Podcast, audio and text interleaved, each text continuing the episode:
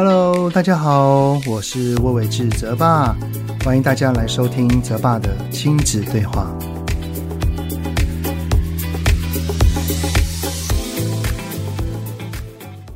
Hello，你们好，欢迎收听泽爸的亲子对话，我是亲职教育讲师魏玮志泽爸。放完年假啦，又要回到忙碌的生活了哈。我儿子的会考呢，也正式进入倒数五十天以内，也就是四开头了。考完他下周的模拟考之后，就倒数一个月了哦。我儿子呢，每天呢都在喊：“好烦哦，压力好大哦。”他考试的压力大归大，不过他跟同学已经在。计划考完会考之后要做些什么事情，要怎么去放松了。哎呀，他们真是个计划通呢啊！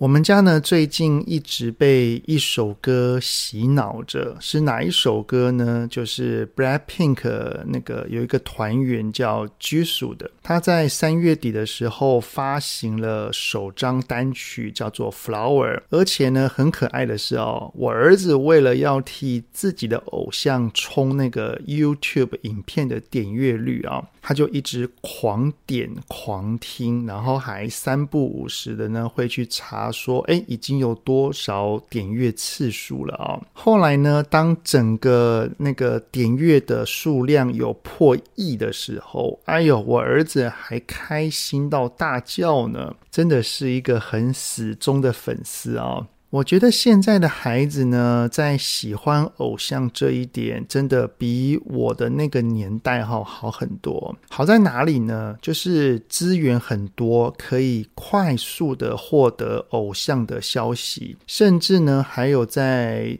社群媒体上面可以马上知道偶像的一些私下生活，能够很近距离的去支持。以前呢，我们都还要买报纸啊，买杂志啊，然后把偶像的照片跟新闻把它剪下来，然后贴在一个剪贴簿里面。像我以前呢、就收集过周慧敏的啊、不知道有没有跟我差不多年龄层的人啊？还有呢，就是现在孩子喜欢偶像，有一个我觉得真的很棒的一点呢，就是。呃，现在的爸妈是比较开明的，是比较开放这个这方面的。就是以前喜欢偶像，基本上是要偷偷来的，就是不太想要被爸妈知道，好像喜欢偶像就会荒废学业似的啊。而现在的孩子呢，很多的爸爸妈妈还会帮忙一起支持呢，像是之前那个 BLACKPINK 啊，在高雄的演唱会。我就有朋友是他自己带孩子一起去看，一起追星，然后还在那边买周边。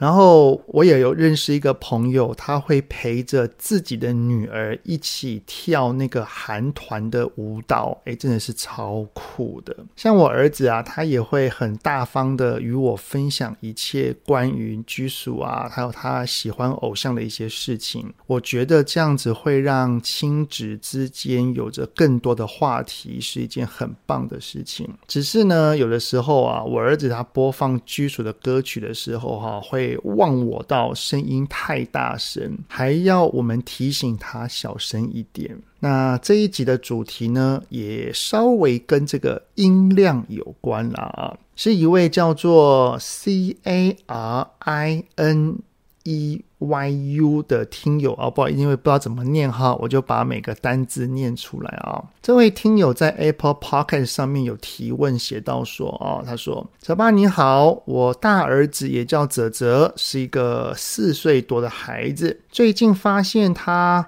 在讲话的时候会突然大叫，开心在跟弟弟玩的时候也会一边笑一边尖叫，生气的时候呢也会用大声的说话，外出用餐时讲话也会很大声，平时啊都有提醒声音就是音量呢不要太大声，也有告知他说。大声叫或者是讲话，我们耳朵是不舒服的。用小小声的讲话，妈妈觉得你的声音会比较好听哦。可是呢，孩子还是不太能够控制声音音量，请问泽爸还有什么方法可以引导呢？谢谢。好，所以呢，这一集的主题哦，我们就一起来聊一聊，孩子时常大声讲话跟尖叫该怎么办呢？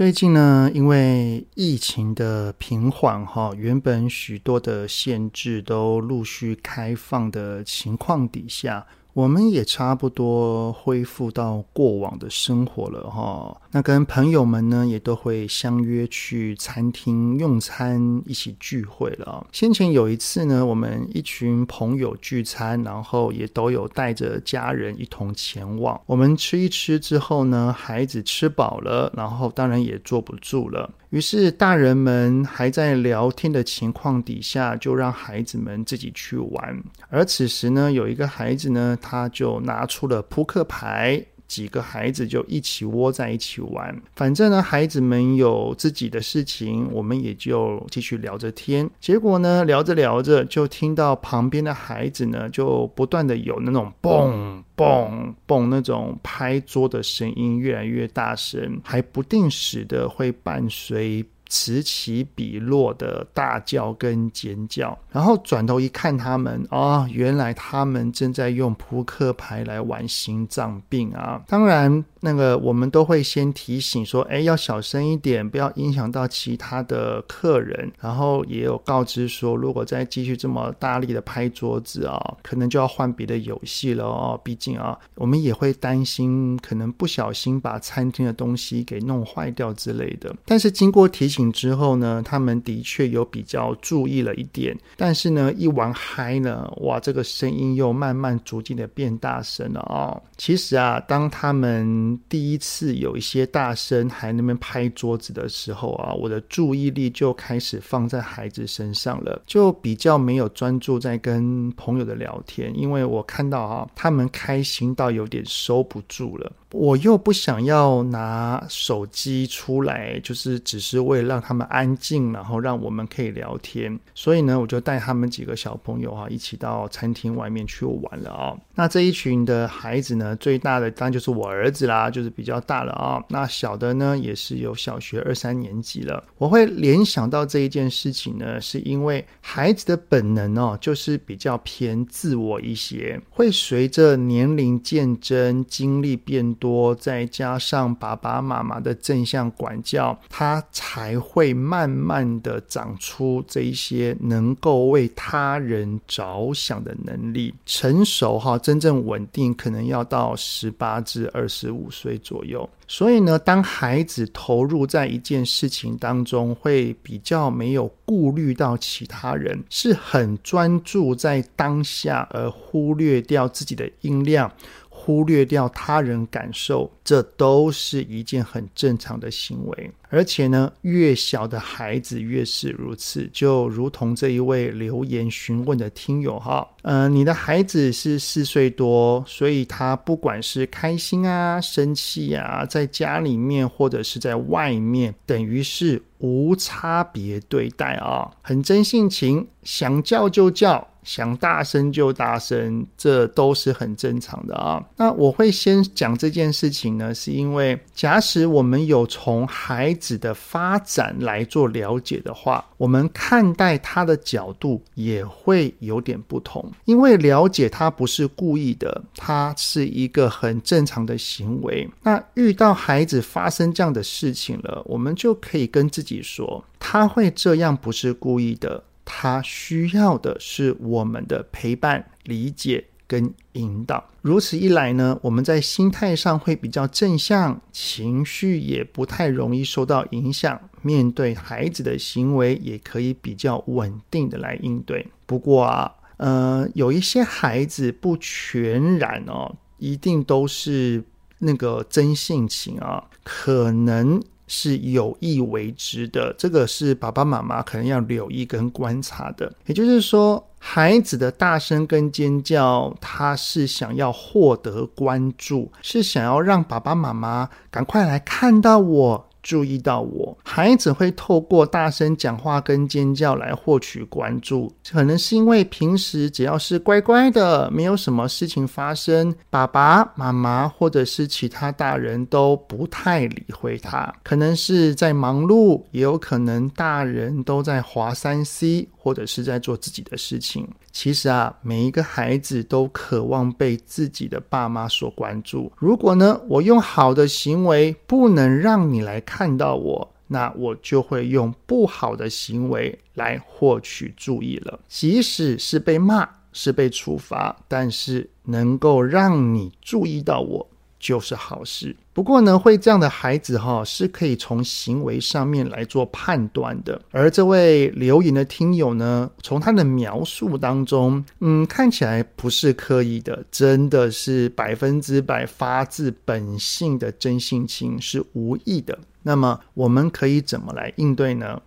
首先呢，这位留言的家长跟孩子说的这一句话是很不错的哦。是哪一句呢？就是跟孩子说：“你大声叫或讲话，我们的耳朵很不舒服。用小声的讲话，妈妈觉得你的声音是好听的哦。”这一句很棒的教养话语是不带批评、不带指责，有直接点出孩子的行为，讲出他人的感受。同时间呢，告知孩子好的方向，并且做出鼓励的正向引导。这一句话已经算蛮完整的了哈。那我的话可能会在前面再加上几句同理的言语，比方说：“孩子啊，跟弟弟玩得很开心哦，对不对？嗯，我有看到你的开心。孩子啊，这一件事情让你好生气，是不是？”嗯，爸爸知道你真的很生气哈。然后呢，等到他的情绪再降下来一点，我会再接续那一句话来跟他说。当然啦，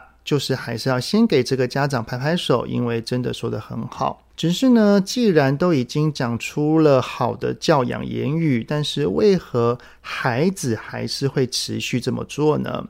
因为啊，他还小嘛，对不对？理智上他知道要这么做，但是在情绪的当下，一开心或者是一爆气，就整个忘了。所以啊，我们不能希望只讲一次他就立刻懂，然后马上做到，这是一个不合理的期待。我们看待孩子的改变，一定是循序渐进的，如同爬山一般，是缓慢上升。不过中间也有可能会退步，没有关系，只要持续是往上的就好。当我们的心态正确了，除了做出好的沟通之外，同时间呢，也可以搭配一些方法来引导孩子啊，例如说。假使有一些机会，就是像我们的孩子正好是安静的，而旁边有讲话大声或者是尖叫的孩子，像自己的弟弟或者是一些不认识的人都可以啊。我们可以询问一下我们孩子的感受，像是问他说：“孩子啊，你现在听到那边的几个孩子有在大叫，你的感受是什么呢？你听了你的耳朵是可以接受的呢，还是觉得不舒服啊？”哦，有一点不舒服哈、哦。所以啊，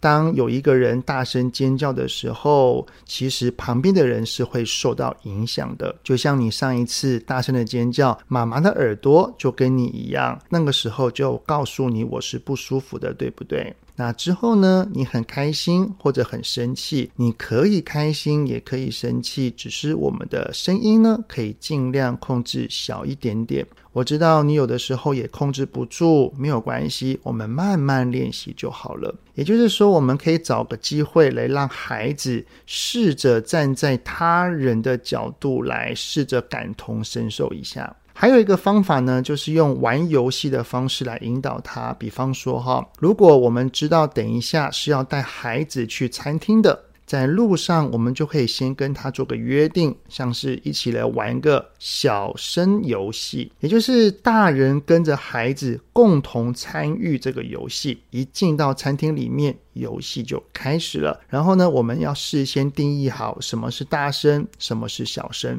有小声讲话几次就算赢，大声讲话几次就算输，等等哈，这些之类的简单原则。不过啊，要记得的是。因为大声讲话，它不是一个犯错，单纯就只是一个需要引导的事情而已，所以我们不用处罚。他没有做到，或者是不想玩都没有关系，只要他愿意尝试、愿意做，然后有做到了，我们给予奖励就好。而这个奖励，我们不要是金钱跟物质，只要是当下能够衍生的事，例如。能够多点一份薯条来一起吃，或者是等一下可以带去公园或哪里玩等等的。